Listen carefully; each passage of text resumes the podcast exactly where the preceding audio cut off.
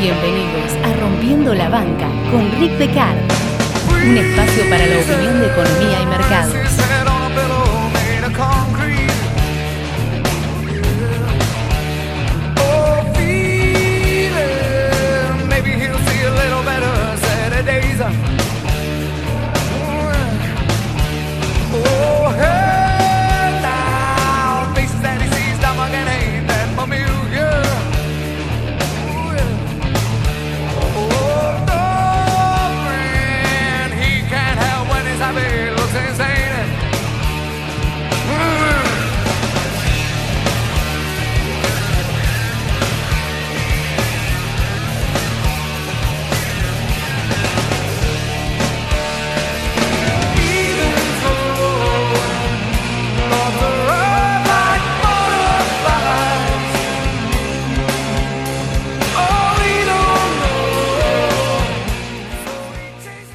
Más importante cuando uno quiere elaborar un plan quiere establecer un plan de acción no es el plan en sí, nunca es el plan en sí, ni la táctica en implementarlo después, que es la diferencia entre estrategia y táctica obviamente, sino entender que lo importante en un plan es tener bien claro cuál es el objetivo de ese plan si no se tiene un en claro, pero realmente en claro, el objetivo, no hay plan que valga, puede ser el mejor plan de la puta historia, pero si no sabías exactamente qué buscabas conseguir, realmente no vas a llegar a ningún lado. En la etapa de planificación, ¿sí? de creación de un plan, el objetivo es todo. En la etapa táctica, conocer las herramientas disponibles y cómo usarlas es todo. Si uno no entiende la diferencia entre estrategia táctica, la creación de un plan, eh, ahí debería haber una coma, ¿no? Estrategia, coma, táctica, coma, o y la creación de un plan, realmente está destinado al fracaso. Todos los grandes estrategas de la historia tenían en claro cuál era el plan. De hecho, uno de los más grandes estrategas de la historia era una persona que no tenía estrategia. Sí, Napoleón, por ejemplo, no tenía nunca una estrategia determinada. Se dice que el método de Napoleón era I show up, pues la verdad es que me lo dijeron fue en inglés, de hecho, I show, I show up, see what happens. Que decía el tipo, ya te lo decía en francés, él, este, alguien le preguntó una vez y él dijo, bueno, yo voy ahí este, y veo qué pasa. Decía el tipo, obviamente no era tan simple, porque si no, no hubiera eh, sido conocido como un estratega tan grande, pero el hecho persiste, todos los estrategas de la historia tenían planes de ese tipo, veían qué se les presentaba y rápidamente generaban una estrategia. ¿Por qué? Porque lo que tenían en claro siempre los grandes estrategas de la historia no era el plan en sí. El plan tenés que adaptarte mucho. Vos podés planificar todo lo que quieras. Eh, el argumento del plan, eh, estilo Batman, en si me das tiempo para planificar, nadie me va a vencer, no existe. Porque todo cambia. ¿ok? El solo hecho de que vos aparezcas ahí y en el teatro de operaciones y empieces a hacer algo, el teatro de operaciones puede ser una guerra o puede hacer, hacer abiertamente el, mercado en sí, eh, cuando vos haces algo así, eh, todo cambia, absolutamente todo cambia. Es como alguna vez cité, que es, en realidad es un, vamos allá, la película es un libro de eh, Philip Dick, un cuento de Philip Dick, que es uno de mis preferidos, que se llama The Golden Man, y no es como la película de Nicolas Cage, en la cual se llama Vidente o no me acuerdo cómo se llama en inglés, pero El Vidente, con mi mujer siempre nos reíamos y el de los dos dientes, em, en, el cuento de Philip Dick iba mucho más allá y eh, lo que Philip Dick, eh, Philip Dick, establecía era que el tipo, el, Golden Man, porque un hombre dorado, em, al, ver el futuro, el verdadero problema que tenía era que no desarrollaba demasiado su inteligencia, era bastante idiota, porque lo único que hacía era todo el tiempo mirar para adelante. Entonces, eh, el argumento principal del cuento y de la película es que el problema era que el futuro que ellos veían, por su poder, cambiaba cuando miraban, simplemente por el hecho de que habían mirado, iban a actuar de forma diferente. Em, entonces, los tipos estaban eh, constantemente mirando, sí, el tipo estaba constantemente mirando el futuro, pero el problema era que el futuro cambiaba, y si la diferencia era muy grande de acuerdo a lo que él tenía que hacer, realmente al final no había visto nada y entraba en un estado eh, de paranoia completa, una mezcla de paranoia y zen en la que el tipo está completamente y todo el tiempo mirando el futuro para ver los microcambios y poder tomar decisiones. Eso hacía que, en el libro en particular, el tipo fuera un idiota, porque realmente no podía avanzar, no tenía modo, estaba todo el tiempo chequeando el futuro, no tenía forma de razonar, actuaba por instinto con una información privilegiada que no tenía nada en nadie en el mundo. ¿okay? Eh, Pero la mayor parte de los estrategas entendían esto, pero lo que establecían, ¿sí? dramáticamente, era el objetivo. ¿ok? Ningún gran estratega de la historia perdió de vista cuál es el objetivo. Sí, es como cuando yo hablo del mercado y digo, uno, la primera decisión que uno toma en el mercado es si va a ser víctima o victimario. Eso lo dije muchas veces. La segunda decisión que toma alguien en el mercado es si va a ser solamente un analista o va a ser un operador. Uno puede ser analista y operador, pero hay una cosa que lo va a definir. El analista o opera poco o nunca, o realmente tiene muy malos resultados como operador. El operador es un buen operador, pero puede dedicarse completamente a operar instintivamente y le va a ir mal, o puede ser una mezcla de analista y operador. Pero de hecho persiste. El operador, por más que sea el mejor analista del mundo, se define como operador, como inversor. Y el analista, solo analista, es un analista. Entonces, primera decisión, ser víctima o victimario en el mercado. Segunda decisión, ser analista u operador. Entonces, el operador, la gran diferencia que tiene un analista, que siempre tiene que tener un objetivo en la mente. Casi siempre el objetivo es ganar más dinero, pero el tema es con qué, cómo, por qué, porque hay muchos instrumentos en el mercado. Bueno, los grandes estrategas de la historia tenían una cosa en claro. No era solamente acerca de ganar la batalla. Todos los estrategas de la historia, la otra vez cité a Ramsés, o mencioné más bien a Ramsés, eh, su objetivo no era, eh, era la victoria para conseguir la grandeza militar. No funciona de ese modo. Ninguno de los grandes estrategas de la historia buscó la grandeza per se. Por ejemplo, Napoleón no la buscaba, buscaba una cuestión política. Eh, en la Segunda Guerra Mundial, Alemania, mientras tuvo el objetivo de conquistar, o como lo quisieran llamar, Alemania, fue absolutamente imparable. Cuando lo lograron, perdieron el objetivo. Ese fue el gran problema de Alemania en la Segunda Guerra Mundial.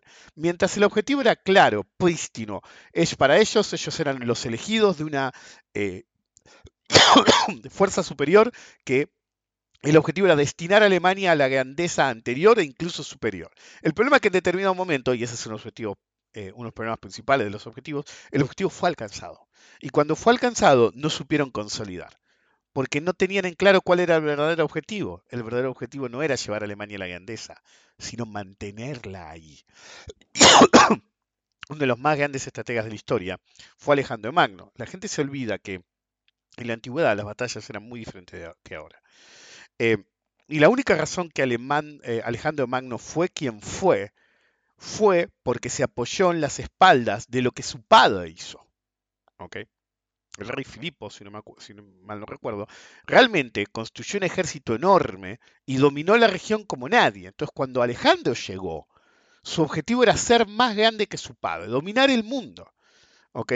Entonces, la gente se olvida que en las batallas de la antigüedad el plan no era tan em, tan elaborado como ahora. Había ciertas herramientas, ciertas estrategias, uno las llevaba eh, a cabo, pero normalmente lo que no soportaba, y por pura probabilidad alguien tenía que ser el que ganara siempre, em, por pura probabilidad, ¿sí?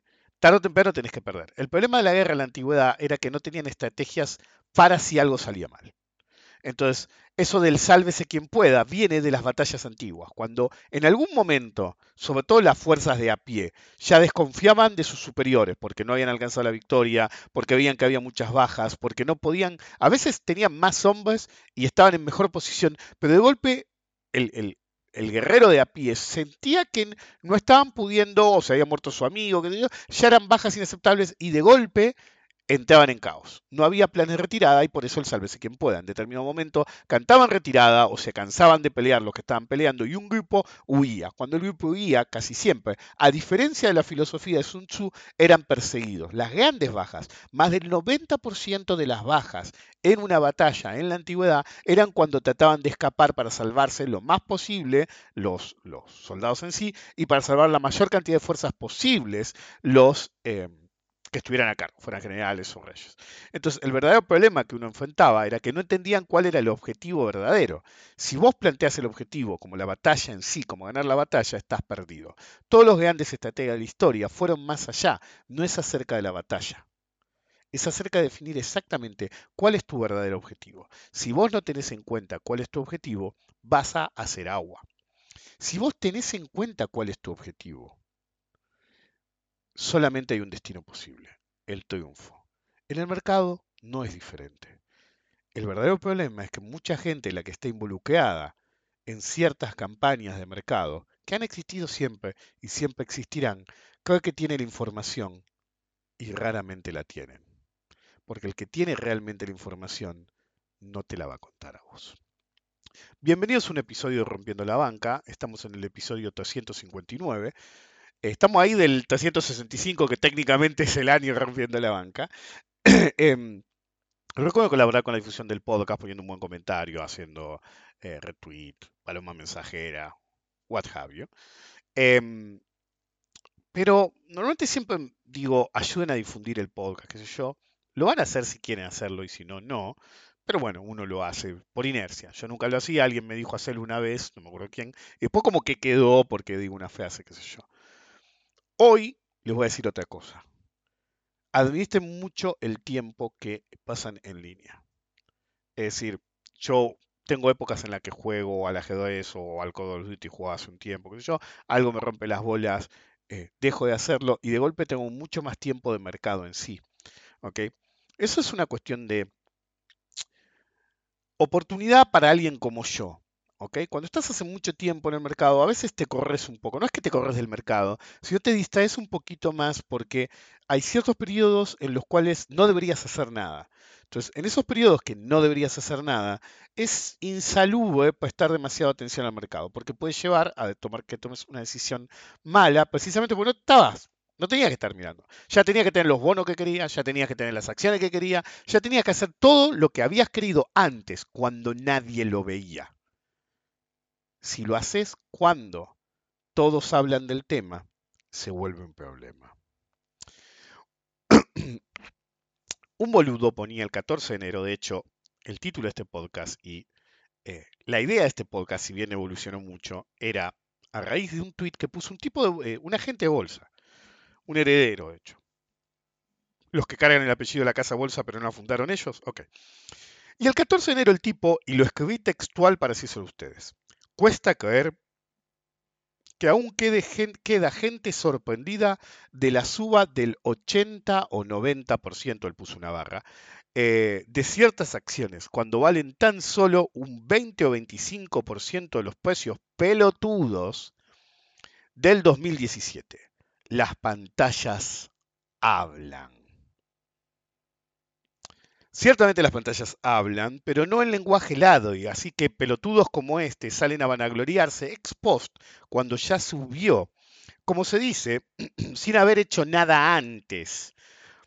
Cuando era importante dar una señal. Después es fácil hablar, eh, decir sí porque yo la vi, sí porque yo dije esto, sí, pero la realidad es que es una minoría el que realmente dice algo. La realidad es que los lados no pegan una hasta que se les da el efecto que mencioné mil veces, el reloj descompuesto, que da el analógico obviamente, que da dos veces por día bien la hora, entonces si vos justo ves aproximadamente en esa hora decís, ah, anda bien el reloj. Comprar porque bajó, ¿sí? O porque bajó mucho, siempre es ridículo. En particular, cuando uno habla de basura o activos de dudosa calidad o de baja liquidez. Pueden ser activos geniales, pero de baja liquidez.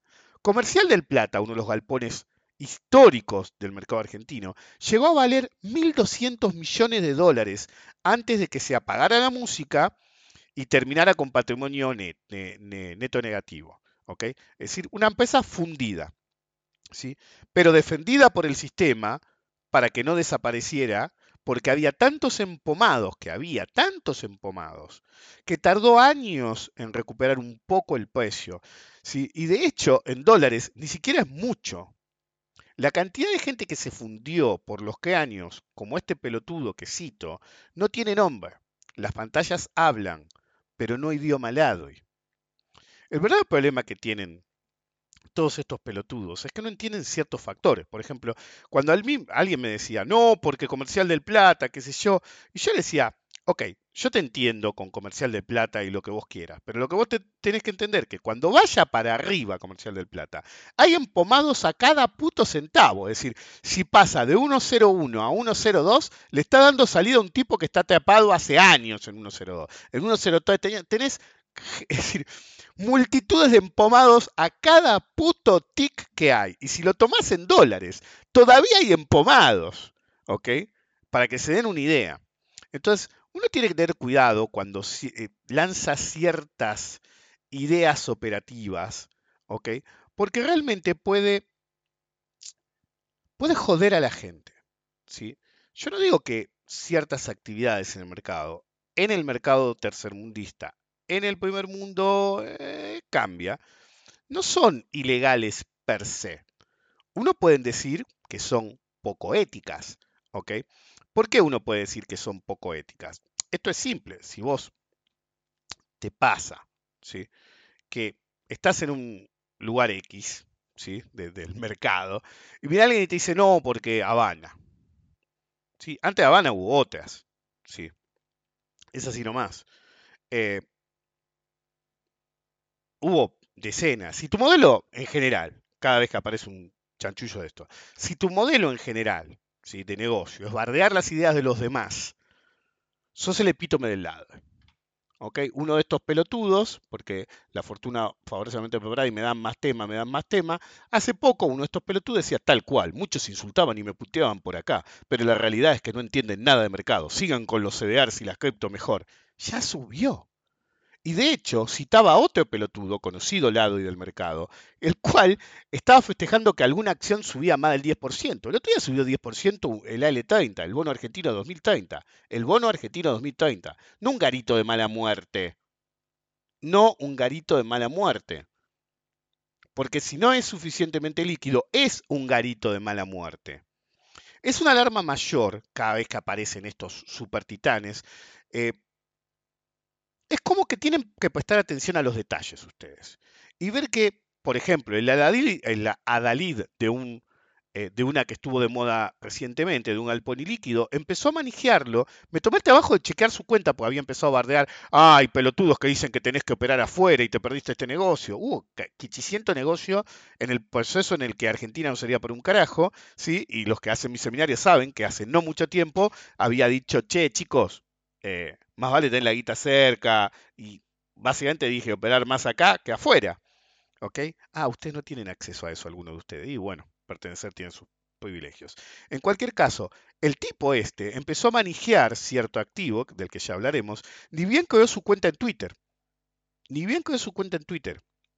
¿Sí? Es increíble. Yo me fijé ¿sí? A propósito, por este comentario que había hecho, y me fijé, y la cuenta había sido creada, si mal no recuerdo, em, en, póngale, enero del 2022, creo que fue el 2022. A la semana estaba manejando Habana. Entonces ves una cuenta de cero, que de golpe hace algo particular, manejar una acción pedorra. Pedorra no por la compañía en sí, ¿sí? sino por eh, la liquidez que tiene. ¿ok? Pero usando palabras, términos, usando balances, manejando a nivel no lado y bolsero, sino algún tipo de información de campaña de mercado. No puede ser una cuenta nueva, no es un principiante, es una cuenta o baneada o una cuenta creada a tal fin para manejar una campaña. Ahora, una cuenta baneada no fue, porque los que banean cuentas o pierden acceso a una cuenta o se crean una nueva cuenta, lo primero que se hacen es quejarse de que tuvieron que crearse una nueva. Entonces, todas las alarmas suenan. ¿ok? Una cuenta realmente muy nueva, de enero, ¿sí? hace un par de años, y de golpe, ¡pum!, empiezo a manejar automáticamente y monotemáticamente. ¿Sí? Al par de semanas arranca una campaña de manija en Habana, justo, justo en el periodo de acumulación. No es un principiante, por más que intente pasar por tal, por lo que dice y cómo es un lado y en sí.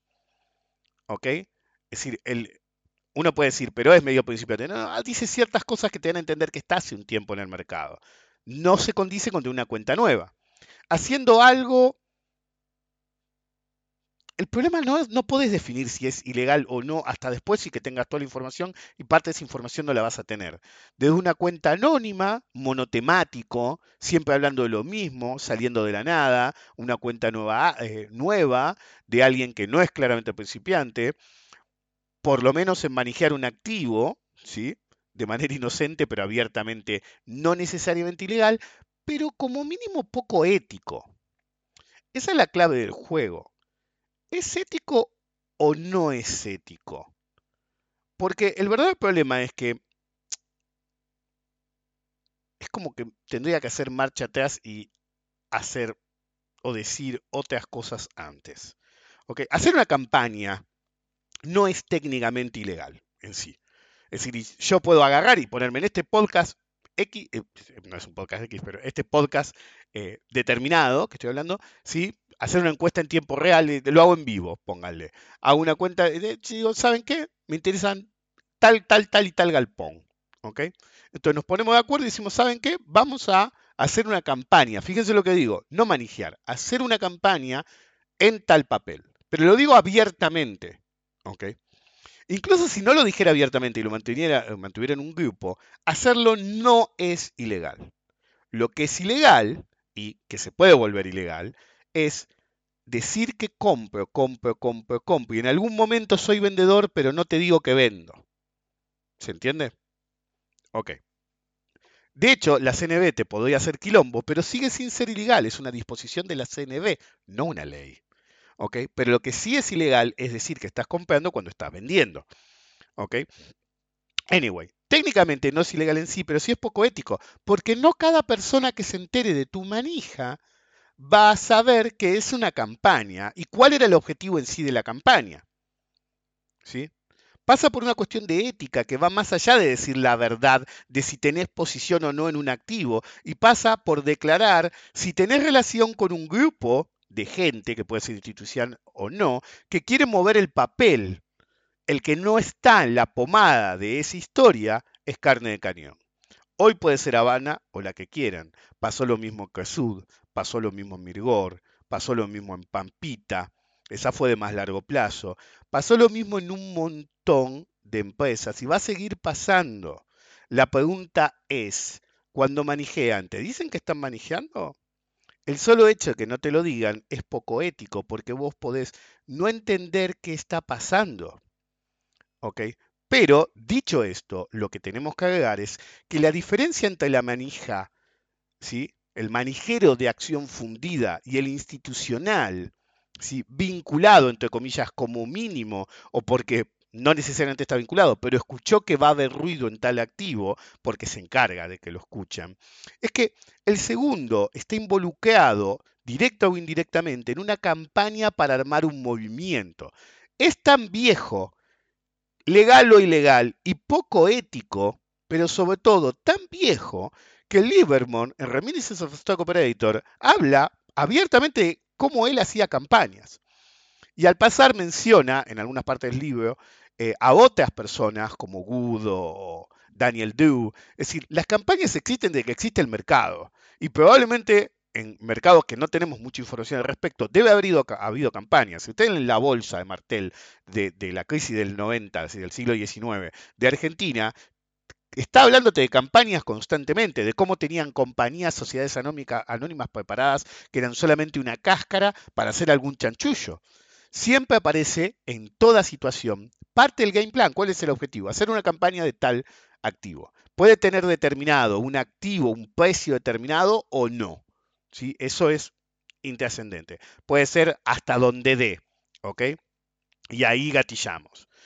Pero siempre hay una característica especial. Siempre aparece algún jugador nuevo, entre comillas, por así llamarlo, que se volverá protagonista constante del manijeo desde las trincheras.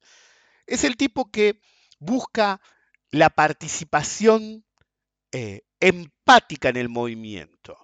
Es el tipo que si algo sale mal te va a decir, yo también perdí en esa. ¿Cuántas veces escucharon eso si están hace un tiempo? Yo no largo una, ¿eh? Que no te chupen los papeles. Sana corrección. De hecho, yo iba a grabar el viernes y por alguna razón dije, no voy a grabar el viernes, voy a grabar el sábado. Porque me faltaba una pieza. Ustedes pueden no saber qué pieza me faltaba, pero en mi gracia se los voy a decir. Me faltaban dos.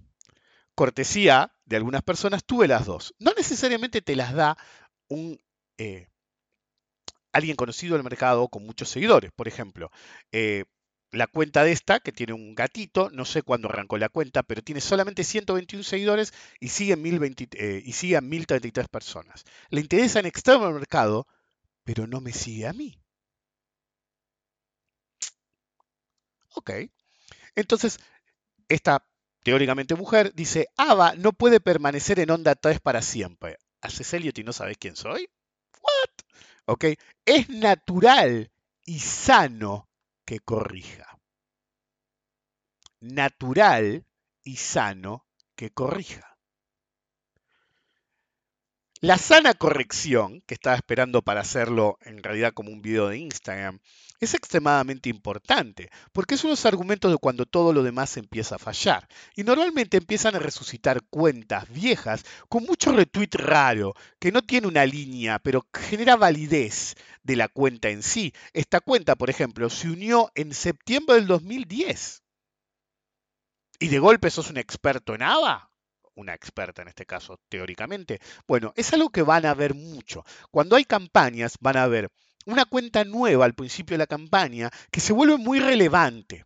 Yo no quiero dar nombre, no voy a dar nombre de esta, no voy a dar nombre del de Quesud, que se, se había puesto el nombre de un periodista conocido de Argentina con una foto de uno que trabajaba en Nomura, no sé qué, y seguía insistiendo que trabajaba en Nomura hasta que lo pescaron y dijo, jaja, se la cayeron. Y después empezaron los rumores de quién era y resultó que era uno de la empresa y en cuanto saltó ese quilombo, la cuenta se volvió inactiva y después desapareció, creo, creo que desapareció. Pero no era esa la señal, esa era algo que esperaba, ¿ok? Y van a aparecer muchas cuentas en las cuales de golpe dicen, no, no largues los papeles, porque los papeles, porque la sacudida de árbol y un montón de cosas. Entonces, lo que esperaba pasó hace el 22 de junio, no sé a qué hora.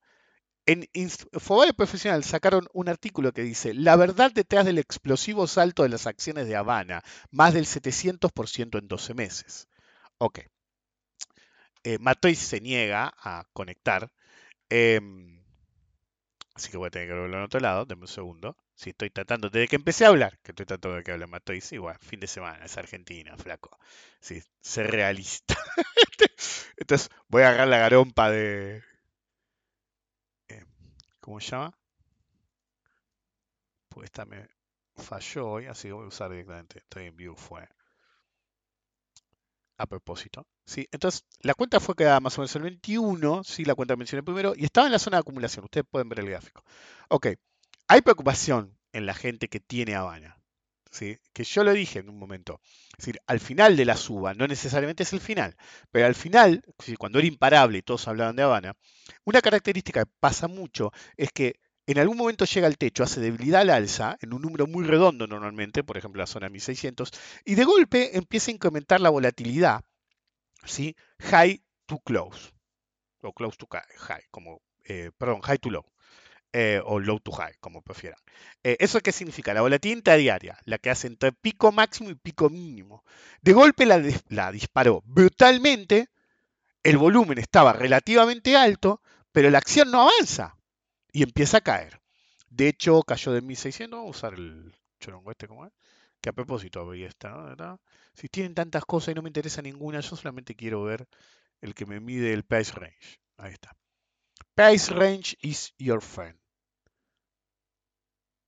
Claro, te baja el 30% y empieza él, que no te da los papeles, qué sé yo, pero el clavo en el ataúd, tanto si sigue como si no, siempre es ese tipo de noticias que aparece de golpe en algún medio afín que te va a decir cuál es el secreto de la super suba. Lo que no te dice es que bajó el 30% el máximo. Eso no te lo va a decir, pero te va a decir por qué es importante que subiera el 700%, ignorando el tema del tipo de cambio, ya que estamos. Pero vos, Rick, también sos un hijo de puta. ¿Cómo vas a sacar el tema del tipo de cambio? Sos un sorete, boludo. Mirá qué sorete que sos dudando de Ava, pobre Ava. Vamos a venir acá, a ver si me deja. A veces me deja y a veces no. Es maniático en eso. Vamos a hacerle clic a ver si nos deja. Y sí. ¿Ok? Entonces, el 700% lo pones en dólares y tiene, digamos, eh, ¿cómo lo midas? Patas medio cortas. ¿Qué quiere que le diga, señor? ¿Por qué? Porque el dólar se movió en el mismo periodo. ¿Ok? Y bastante. Entonces, en eh, pesos, obviamente tuviste una suba espectacular, si no lo voy a negar, y de hecho es como alguien en el otro momento que me, en otro momento me había dicho, che, ¿cómo me cubo? De, si quería sacar un préstamo, pues tenía que cubrir algo, una propiedad, qué sé yo. Entonces no sabía si pagar en dólares la totalidad o pagar en dólares una fracción, porque la financiación era con em, indexación por eh, el índice de la construcción. Es decir, lo primero que le dije es, hace rato que no veo ese tipo de indexación en alguien que me consulte, ¿sí? siempre responde a periodos inflacionarios brutales, eh, pero no al nivel de brutalidad actual. En cualquier caso, eh, entonces yo le digo, mira, fíjate que en los últimos tiempos el dólar estuvo clavado, ¿ok? Y el índice siguió moviéndose. Entonces, si el, dólar se mueve, se te va a mover el índice. Y si el dólar no se mueve, se te va a mover el índice, pues te hace una dinámica inflacionaria. Así que tienes que tener cuidado con aceptar indexación bajo esos parámetros. El otro día yo dije que tenía que ir a arreglar un quilombo comisión en el banco, y mientras estaba esperando, porque tenía que atender el ejecutivo de cuenta, qué sé yo, escuché cómo le querían meter un indexado a uno y le decía, no, porque vos pedís 100 y la tasa de interés se rebaja, y después vos devuelves los 100, y, y como al pasar le dijo, más lo que has indexado. de puta! Lo vas a matar, boludo. En un periodo de alta inflación, no importa cómo indexes, te van a coger, hermano. La única forma de que te salga bien es que hayas hecho indexación en otra época y si tenías los dólares en el bolsillo, tenés ingreso en dólares. Si realmente hiciste eso, va a salir, pero es una aguja en un pajar. Es así nomás. En cualquier caso, vos mirás el, movimiento en dólar eh, CCL, porque en esta plataforma, para ser rápido, solamente puedo hacer dólar CCL. Vamos a usar la herramienta de nuevo esta, Price Range. Entonces tomás el máximo, fue terrible el máximo en ese caso, y está no, más de 34. Si esto me tomó el mínimo. Como 36 abajo, ¿ok? Y la suba no fue tan fuerte. Entonces, el último swing alcista, estás a medio camino, te bajó el 50, ¿ok? Entonces, yo no digo que no vaya a seguir subiendo Habana. Lo que digo es que tiene todas las características de lo que dije en su momento. Fue una campaña. Las campañas en sí no son ilegales. ¿Sí? Quítenselo la cabeza. La, repeat after me. Una campaña de mercado no es ilegal per se. Lo que es ilegal es, por un lado, seguir diciendo que hay que comprar con vos vendiendo y por el otro, ¿sí? Eh, o no tener posición, o por el otro, la falta de ética de que la gente no sepa que hay una campaña. Pero claro, si vos le decís a todo el mundo, estamos haciendo una campaña para que suba, te va a costar subirla. Hubo pocas veces que yo viera que en algún mercado fueran y te dijeran, no, porque estamos en una campaña, que fue el affair, eh, el affair eh, Mirgor. ¿Sí? que así terminó, fundiendo gente, ¿sí? después todos, todos habían perdido plata, la culpa era siempre del otro, ¿viste? Y los tipos te decían eufemismos como, y eso sí lo vuelve ilegal, como uno de los protagonistas que decía, estuvimos años educando a la gente, no. Lo que estuviste haciendo es decirle compra sin decirle que estás haciendo una campaña. Le querías vender el buying case. Pero esto no es nuevo. ¿sí? Yo lo había guardado porque el nene Cheto en un momento citó a un, a un tipo para que hable del fenómeno Pampa, cómo crear una compañía. Claro, el tipo te va a contar la épica, no te va a contar la ilegalidad. Pampa fue algo tan característico que me tomé el trabajo de hace muchos años tomar notas, por ahí son poco coherentes para ustedes, ¿sí?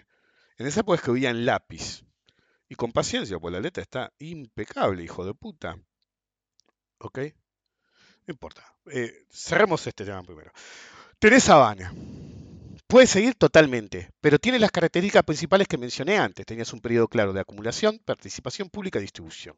La manija más importante, perdón, el apoyo público a la campaña más importante fue cuando realmente se veía que se volvía muy...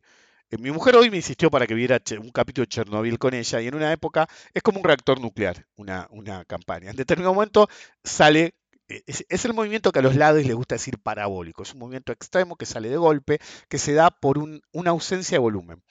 Los grandes se corren, compran para arriba tratando de empujar, los chicos piensan que se la perdieron, todos entran y hasta que no aparece el grande empezando a repartir a medida que la gente trata de pagar, tratando de no frenar el movimiento, realmente se vuelve brutalmente al alza. Eso fue lo que pasó en los últimos tiempos de Pampa.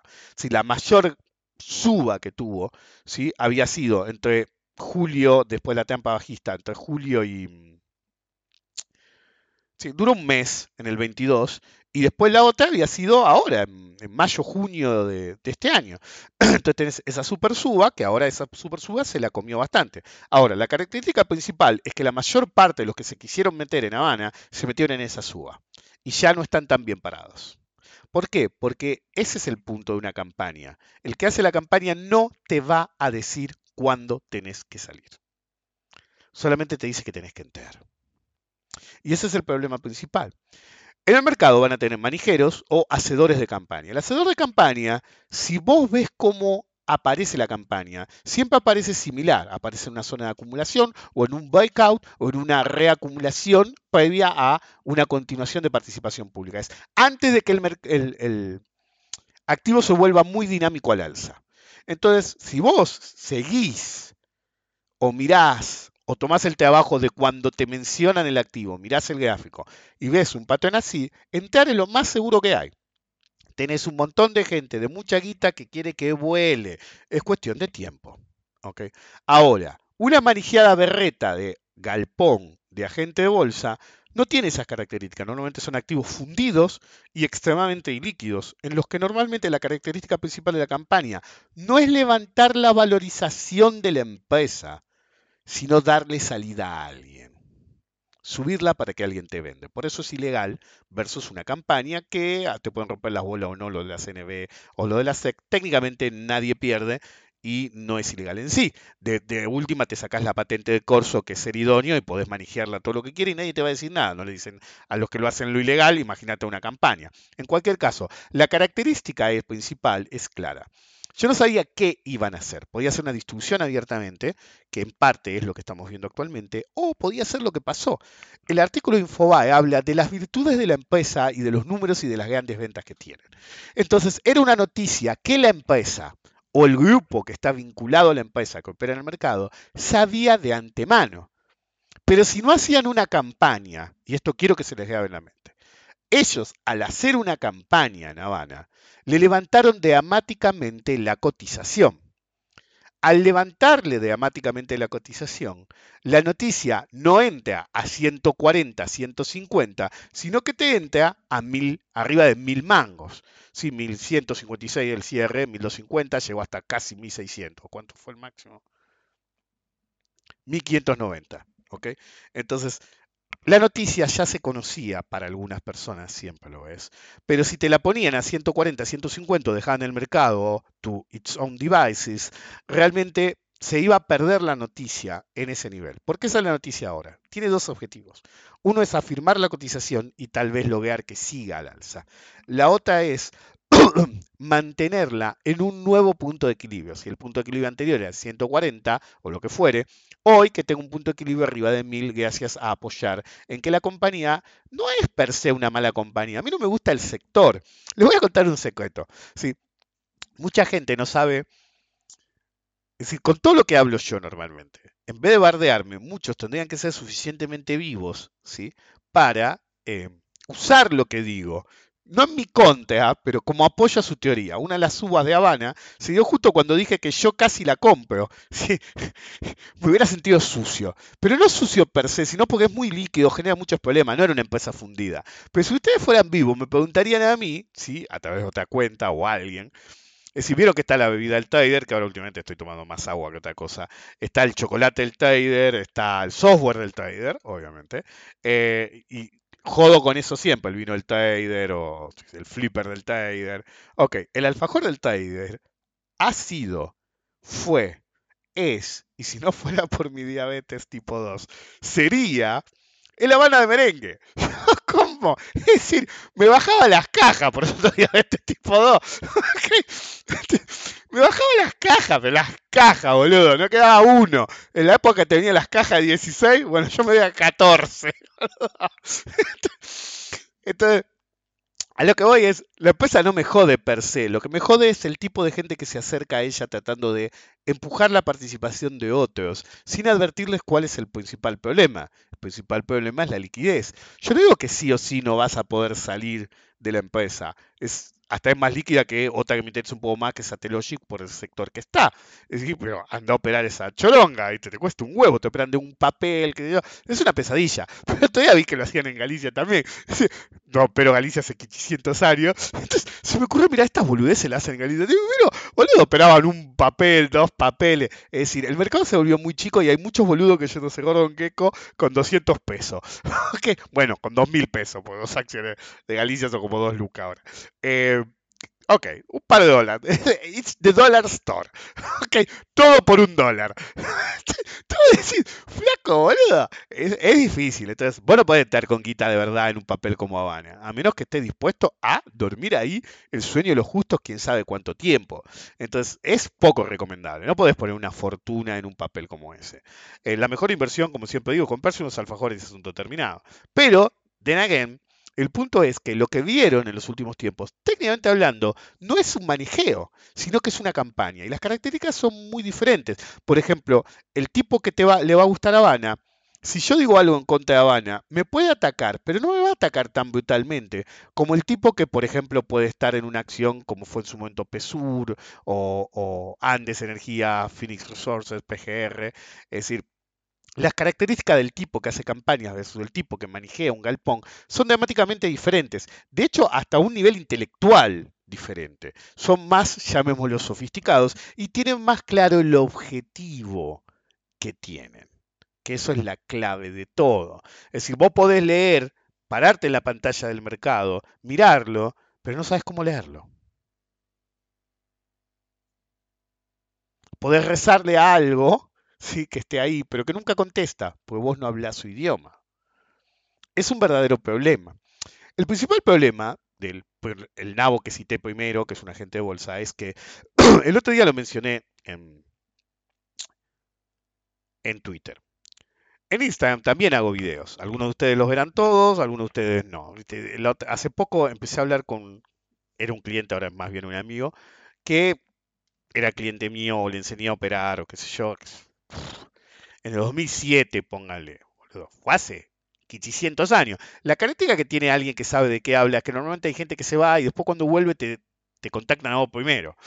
Em, o no es que se va, pero se va al ojo público y qué sé yo. Y 2007 sí, fue hace 15 años, hermano. Entonces, em, él me decía, le digo, no, viste, me había mandado un mail y le contesto, le digo, no, algunos me, me rompe las bolas con esto, con aquello, con lo otro, le digo yo. Y algunos, viste, la otra vez me dicen, che, escuchar todos los podcasts.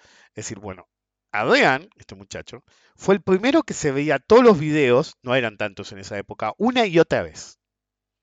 Y me decía, ¿sabes que volví a ver tal video? Y, y, me di cuenta que no había prestado atención a tal cosa. Me preguntaba después, qué sé yo, si nos veíamos. Por esa época yo iba más a la bolsa. Fueron pocas veces nos vimos, pero bueno, él estaba por el centro, por ahí nos veíamos. Eh, y cuando le comento eso, me dice, pues uno me dijo la otra vez, 40 minutos de un video pixelado, y me, vi todo, la primera vez que veo un, eh, un video pixelado durante 40 minutos. Y él me dice, ¿sabes cómo suma? Yo me los miro todo en la tele, en tiempo real, nada acelerar, nada raro, qué sé yo, y los gestos que hace, qué sé yo, a veces se desincronizan, por eso el pixelado en sí se desincroniza, pero sabes que suma un montón, me dice.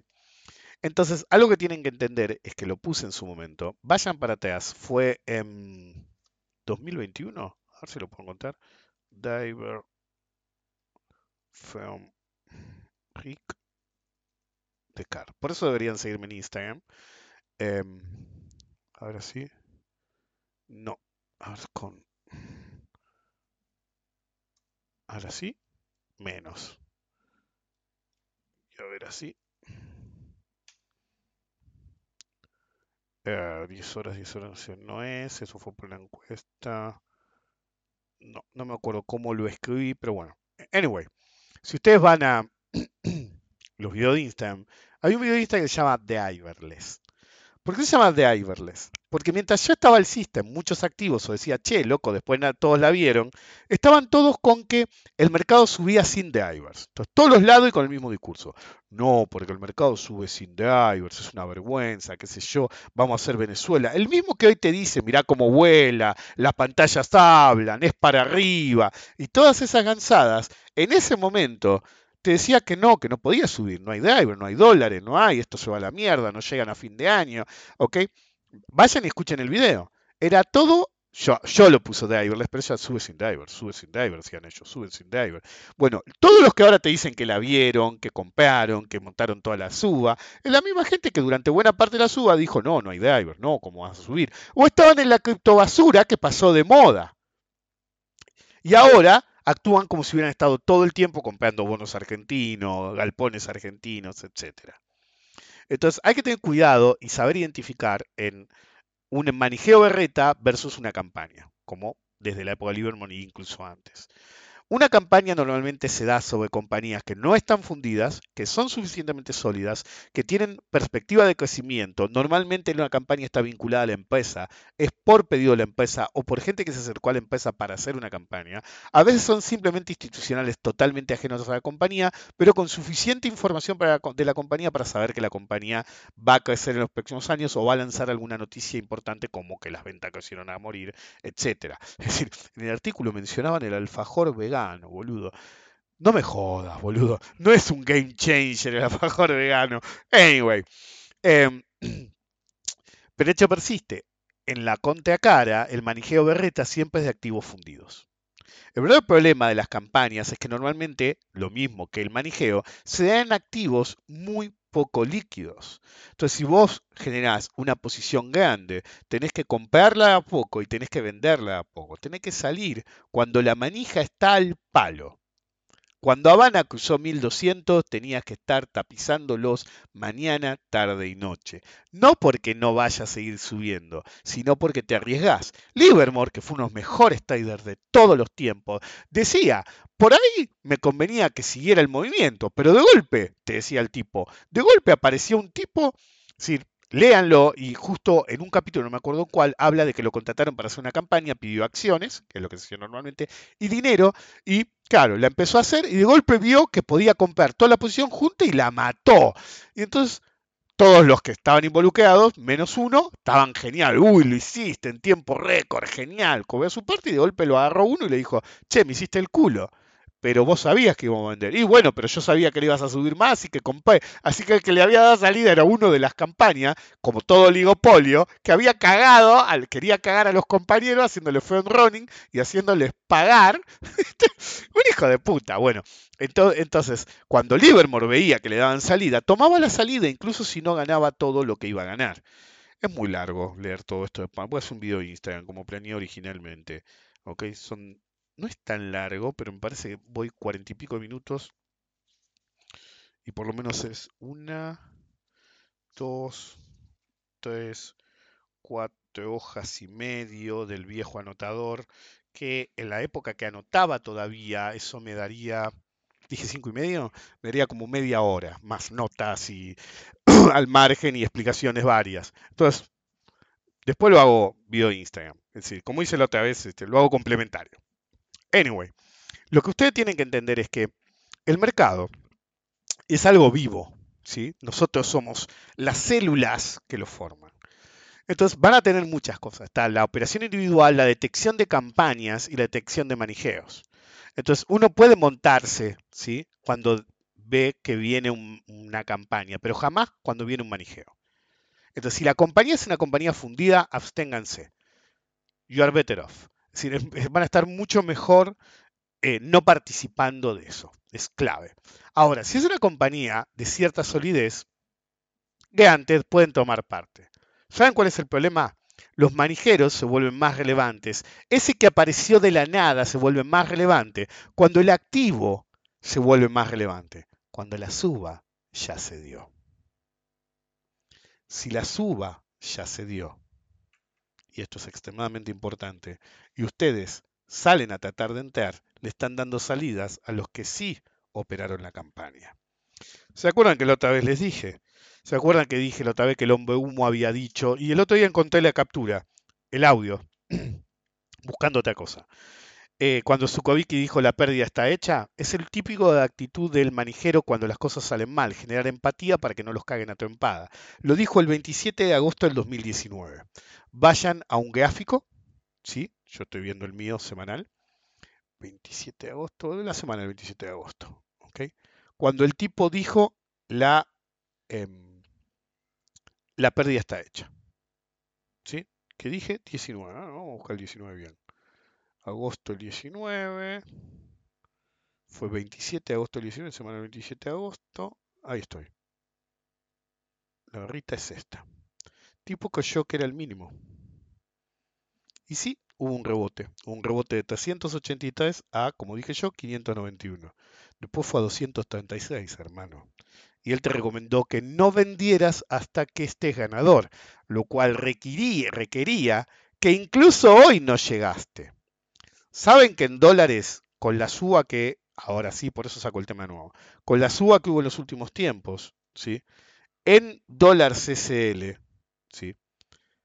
recién esta semana llegaste a ese gap. Recién esta semana. Fue en 2019, chicos. Agosto. Tardaste cuatro años en volver al mismo lugar. Cuatro años. Eso es lo que te va a esperar si seguís manijeros, si seguís gurúes, si seguís a cualquiera que quiera hacer una campaña a tus costas. Hay dos tipos de manijeros que se vuelven relevantes. El que está bardeando Habana constantemente puede desaparecer o no. Guns for Hire. Normalmente tratan de emular el siguiente movimiento. Mark my fucking words. Si es una campaña, lo de Habana, que para mí lo es, la gente que participó de esa campaña, directo o indirectamente, tenía información sobre la compañía. Nadie tiene información sobre dos compañías. Ojo con lo que hace.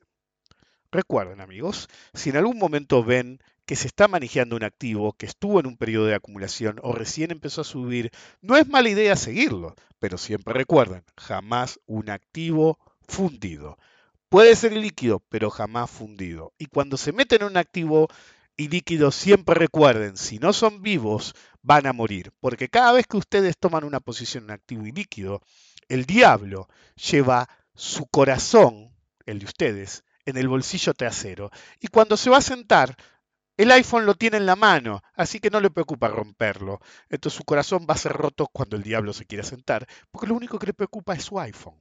Probablemente tiene el iPhone 500 porque es el diablo, pero es asunto de él y asunto de ustedes si se van a poner en ese riesgo. Se pueden seguir las campañas si no son en activos fundidos.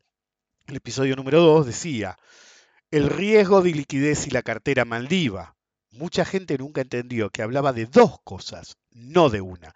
Una era el riesgo de liquidez de activos buenos, pero extremadamente ilíquidos, y la otra era la basura pura, que a veces es ilíquida, pero menos frecuentemente todavía, es un poco líquida. Así que recuerden como dije, Ojo donde se meten, porque si el diablo lleva tu corazón en el bolsillo, no se va a preocupar si lo aplasta cuando se sienta. Nos vemos la próxima. recuerden, las pantallas hablan, pero no idioma alado.